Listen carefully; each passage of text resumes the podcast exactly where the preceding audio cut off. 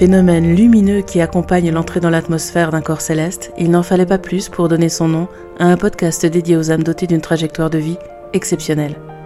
Bienvenue dans Étoile filante, le podcast qui met en lumière les puissantes forces que l'on abrite, souvent insoupçonnées, avant que l'impensable ne se produise. Je m'appelle Amelia Pacifico, je suis autrice, et je t'invite à prendre une boisson de saison pour aller en ma compagnie à la rencontre de Marina, dont l'existence hors norme compose le cycle du moment. C'est elle qui m'a donné l'impulsion de créer ce contenu. Aujourd'hui et jusqu'à la fin de ce merveilleux cycle durant lequel nous nous abreuvons de sa sagesse, nous honorerons la mémoire de cette lumineuse étoile qui a rejoint ses pères le 31 décembre 2023, jour où les astres brillent davantage dans le cœur des humains. Il n'y a pas de hasard. Installe confortablement tes neurones et laisse-toi guider par la joie et l'amour qui composent chacune des interviews qui nourrissent ce podcast. On va parler de choses importantes puisqu'on va parler des dates importantes de ton parcours. Oui. Donc les dates importantes de ton parcours, il y en a une donc qui entre en résonance avec le lancement de ce podcast, c'est euh, le 15 décembre. Oui. Mais euh, on va repartir euh, un petit peu en arrière. On va repartir sur les premiers symptômes que tu ressens, que tu sais aujourd'hui euh, être liés à ça. Mais sur le moment, bah, tu ressens juste une gêne ou, ou une douleur et tu vas consulter. Et comment ça se passe? Explique-nous quand, quelle date et euh, quel est le processus euh, jusqu'à cette rencontre le 15 décembre où euh, tu vas apprendre la nouvelle? Alors en fait, en septembre 2021, j'ai eu le Covid. J'ai perdu le goût, j'ai perdu l'odorat et j'étais vraiment dans un piteux état. Et j'ai retrouvé mes, sensations un peu plus tard, courant le mois de septembre. Mais au niveau de l'odorat, la narine droite, bah j'avais rien. Je sentais rien. Je me dis, bon là ça m'a questionné, mais je me suis dit bon c'est pas grave, c'est le Covid, ça va revenir. Euh, à la suite de ça, très rapidement, j'ai eu des douleurs au niveau des sinus, comme si je faisais une, sinusite. Le nez qui a commencé à couler euh, avec euh, une petite couleur un peu jaune, comme s'il y avait du sang à l'intérieur, comme s'il y avait une goutte de sang à chaque fois qui coulait. Donc je m'essuyais le nez, j'avais toujours du sang. Et là, je me suis dit, bah merde, c'est quand même étrange d'avoir ce genre de symptômes. Et une fois en me voyant sur une vidéo, je, je parlais à, à Romy, et là, je dis, waouh, purée, je parle fort du nez, quoi. Oh, enfin, ça m'a, ça m'a surprise de parler aussi fort du nez, qu'on, qu'on m'ait jamais dit, Marina, tu parles du nez, c'est dingue. Et donc ça, c'était les premiers symptômes au mois de septembre. Donc perte d'odorat, nez qui coule, euh, une sorte de sinusite. J'ai décidé tout de suite de prendre rendez-vous chez l'ORL. Alors, tu iras savoir pourquoi. en tout cas, je suis pas passée par la case médecin généraliste, je suis passée directement par la case euh, ORL. Et là, je l'ai consulté assez rapidement avec une forte douleur dans les sinus parce que j'avais l'impression de faire une grosse sinusite. Elle m'a entendu et elle m'a fait une nasoscopie. Donc, elle m'a passé le tuyau là dans la narine pour regarder. Et là, tout de suite, elle s'est interrogée sur le fait qu'on retrouve une masse spongieuse au niveau de, des sinus profonds. Et donc là, elle m'a dit, écoutez, je, je vois, voilà, je vois quelque chose. Il y a une masse spongieuse sanguinolente Ouais. qui me pose problème parce que je sais pas pourquoi elle est là, je sais pas ce que c'est. Il faudrait qu'on puisse faire un scanner pour voir ce que c'est. Enfin, rapidement. Ok. On sait qu'en France, pour avoir des rendez-vous rapides, il faut se lever tôt. Euh, donc ça, c'était en septembre. Et donc, j'ai eu un, un rendez-vous, euh, je crois, au mois d'octobre pour un scanner. J'ai plus la date exacte, il faudrait que je retrouve, mais au mois d'octobre. Donc là, je passe mon scanner. Et là, le médecin me dit gentiment que j'ai une sinusite et que je ne dois pas m'en faire et que ça ne sert à rien de chercher plus loin et que je peux rentrer chez moi. Et voilà, j'ai tous les symptômes d'une sinusite. Tout est bouché sur le côté droit, mais c'est une sinusite.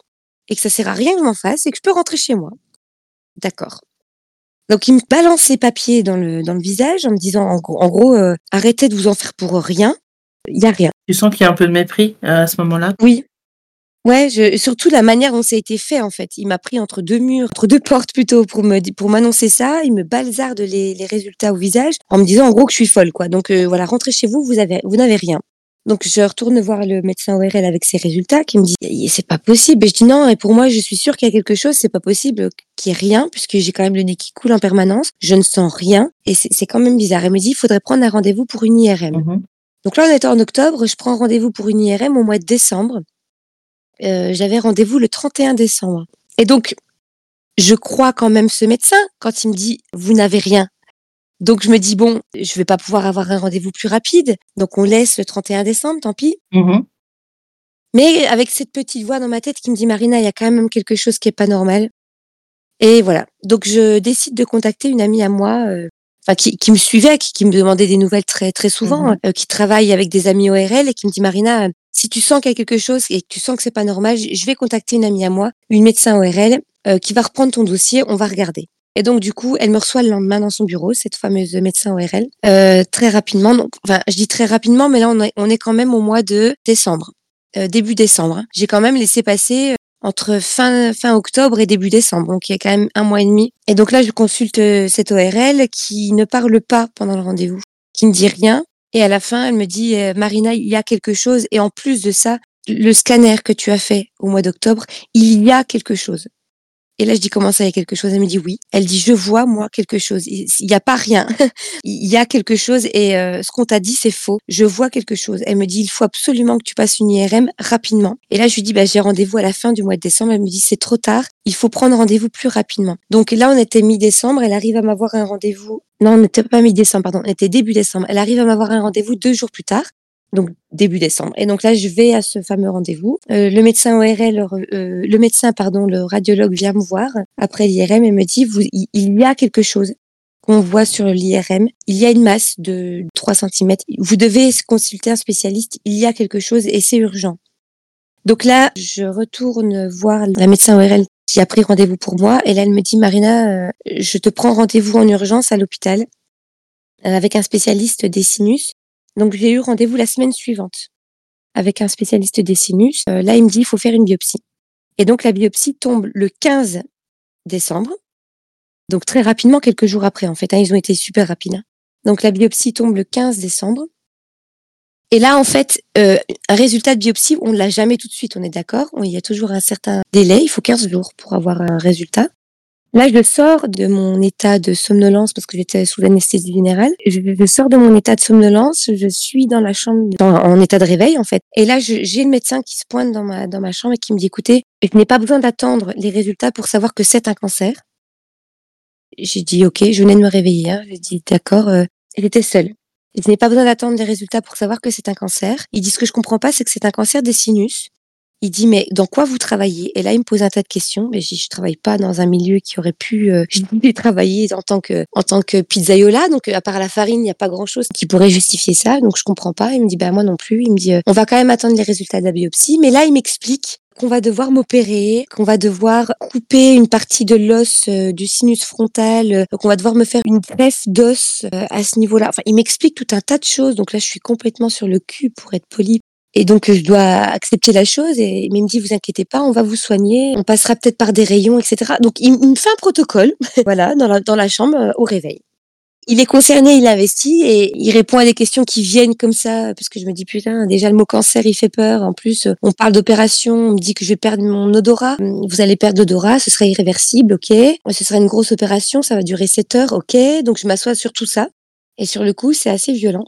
Et donc ça, c'était le 15 décembre. Donc c'est ce jour-là que j'ai appris que c'était un cancer. Mais ça n'est pas ce jour-là que j'ai appris que c'était un cancer encore plus grave. Mais en tout cas, c'est ce jour-là que j'ai mis le mot cancer dans ma tête. 15 décembre 2021. Les résultats de la biopsie sont arrivés le 13 janvier 2022. Et là, c'est des dates qui pour moi sont très importantes. Est-ce que ce, ce Covid a été un déclencheur, selon eux? Alors, selon eux, non. Selon eux, non. Selon moi, peut-être. Je, je n'ai jamais eu de soucis majeurs euh, en santé. Je me suis fait vacciner au mois de juin. J'ai fait un Covid au mois de septembre. Enfin, c'était le deuxième Covid parce que j'ai eu deux Covid au total. Un Covid en septembre et de là, les premiers symptômes arrivent. Je me dis, mais comme s'ils avaient été, euh, enfin, je sais pas, comme si ça avait été accentué. Enfin, j'en sais rien. En tout cas, c'est arrivé à ce moment-là. Je me dis, mais c'est quand même dingue. J'ai quasiment, enfin, j'ai pas été souvent malade, quoi. J'ai eu des petits trucs, euh, un peu de sphère ORL quand j'étais petite, effectivement, etc. Mais de là à justifier un cancer, parce que moi, je m'attendais à ce que ce soit un cancer des sinus, hein, faut pas l'oublier. Donc, c'est pour ça que je me pose la question à ce moment-là. Je me dis, mais est-ce que ce serait pas le fait de me m'être fait vacciner au mois de juin et d'avoir fait le Covid au mois de septembre qui aurait accentué la chose? Je me suis posé la question. Mais pas eux. Pour eux, ça n'a rien à voir. Non. Donc, le 15 décembre, tu apprends ça, tu sors de l'hôpital, tu reçois des résultats, donc pour le coup, qui vont confirmer qu'effectivement, c'est bien un cancer, mais comment ça se passe? Donc, entre ce 15 décembre et ce 13 janvier, il, y a, il se passe quoi? Alors, j'attends du coup, moi, ces résultats avec euh, impatience, en me disant, bon, on m'a déjà fixé. Et je m'étais mis dans ma tête, en fait, euh, le fait que le protocole allait être compliqué, mais qu'on allait me soigner d'un cancer des sinus. J'ai rempli des dossiers euh, bizarres où on posait des questions sur le cancer des sinus. Enfin bref. Donc je, je patiente 15 jours comme ça et j'avais rendez-vous à l'hôpital normalement pour les résultats de la biopsie le 12 janvier. Et là, je vois que mon rendez-vous est annulé. Donc j'appelle l'hôpital, je dis bah écoutez, j'avais rendez-vous le 12. On est le 11, j'avais rendez-vous demain et là vous m'annulez mon rendez-vous, je comprends pas. Qu'est-ce qui se passe? Et là le médecin que j'ai au téléphone me dit écoutez, euh, c'est beaucoup plus grave que ce qu'on avait euh, prévu. Je dis d'accord euh, et il me dit c'est beaucoup plus grave que ce qui était prévu initialement. je vais vous recevoir en rendez-vous, mais je voudrais vous expliquer par téléphone pour ne pas vous laisser comme ça, sans, sans explication. Ça, c'était le médecin qui m'avait opéré, hein, qui m'avait annoncé que j'avais un cancer des sinus à la base. Euh, et donc il me dit, je vous explique par téléphone, mais je voudrais vous voir en rendez-vous quand même euh, physiquement pour qu'on puisse en parler. Donc ok. Et donc là, il euh, m'explique par téléphone que c'est beaucoup plus grave que prévu, que c'est un cancer aussi rare qu'agressif.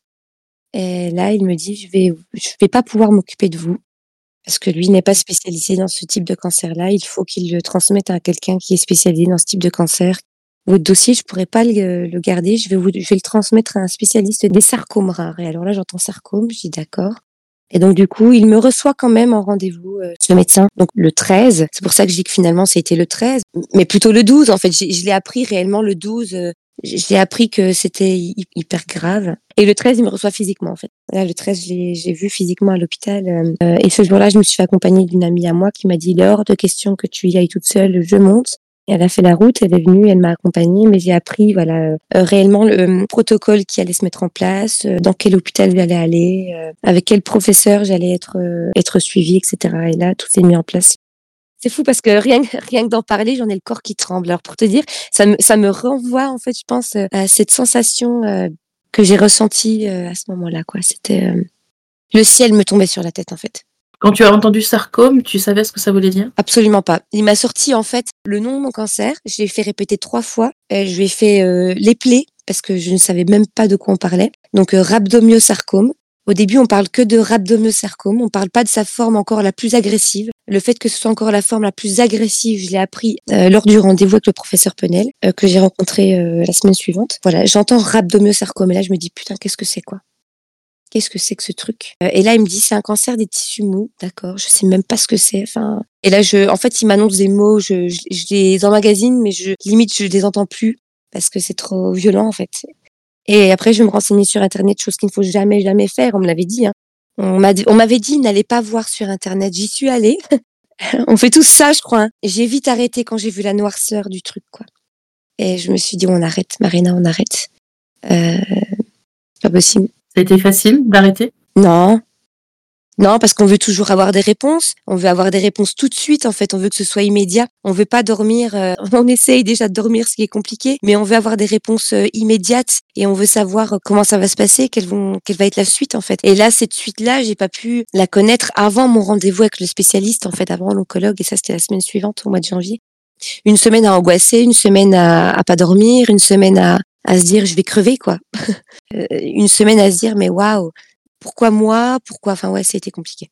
C'était une semaine, euh, une semaine où je me suis posé un milliard de questions. Une semaine à me dire euh, mes filles, mes filles, mes filles, comment je vais faire avec mes filles? Enfin ouais. Une semaine aussi où j'ai dû gérer les, les angoisses de ma famille et de mes amis. Tu en as parlé tout de suite? Je leur ai fait un message. Alors j'ai appris ça donc le 13. Le lendemain, j'ai laissé passer la nuit. Et le lendemain, je leur ai fait un message écrit à mes parents, la famille la plus proche, mes frères, en leur expliquant la gravité de la situation. Je voulais pas les avoir en ligne à ce moment-là parce que je savais que ça allait être trop dur pour eux. Donc j'ai pas voulu. D'accord. J'ai préféré leur faire un SMS euh, le matin en me levant. Mmh un long message que je vais garder, que j'ai toujours sur mon téléphone. C'est un message, euh, voilà, c'est un message dans lequel euh, je leur explique la gravité de la chose. Mais je voulais aussi les préserver, donc je leur dis aussi à ce moment-là que je vais être forte et que voilà, qui, soit, il faut qu'il soit fort pour moi en fait. De là démarrer ton combat. Et donc de là démarrer mon combat. je parlais de toi cette semaine et je disais le pourcentage de personnes qui survivent à ce cancer est très faible, mais à deux ans c'est encore beaucoup, beaucoup moins évident. Oui. quand je parlais de toi, je me je disais mais euh, donc elle a appris il y a deux ans que et ça fait deux ans qu'elle se bat mais comme une lionne contre ça. Elle est encore là aujourd'hui et ça veut dire quelque chose. Oui. Et c'est exactement ce que je voulais te dire. Deux ans après tout ça, deux ans après l'avoir euh, détecté, tu es encore là. Oui. Donc ça veut dire quelque chose. C'est sûr que ça veut dire quelque chose. C'est certain. Je ne sais pas pourquoi moi, c'est un cancer pédiatrique à la base. Hein. C'est un cancer qui effectivement est, et il est mortel parce que chez l'enfant, les cellules se développent beaucoup plus vite que chez l'adulte.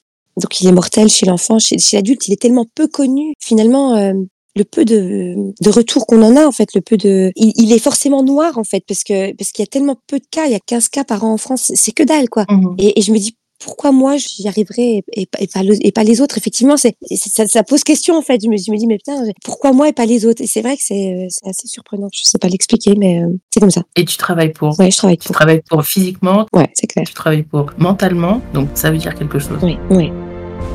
Quand la dure réalité vient à la rencontre de ta résistance à une si grande vitesse que tu ne sais pas encore comment tu vas pouvoir la gérer, une lumière surgit pour te donner la force de durer le plus longtemps possible.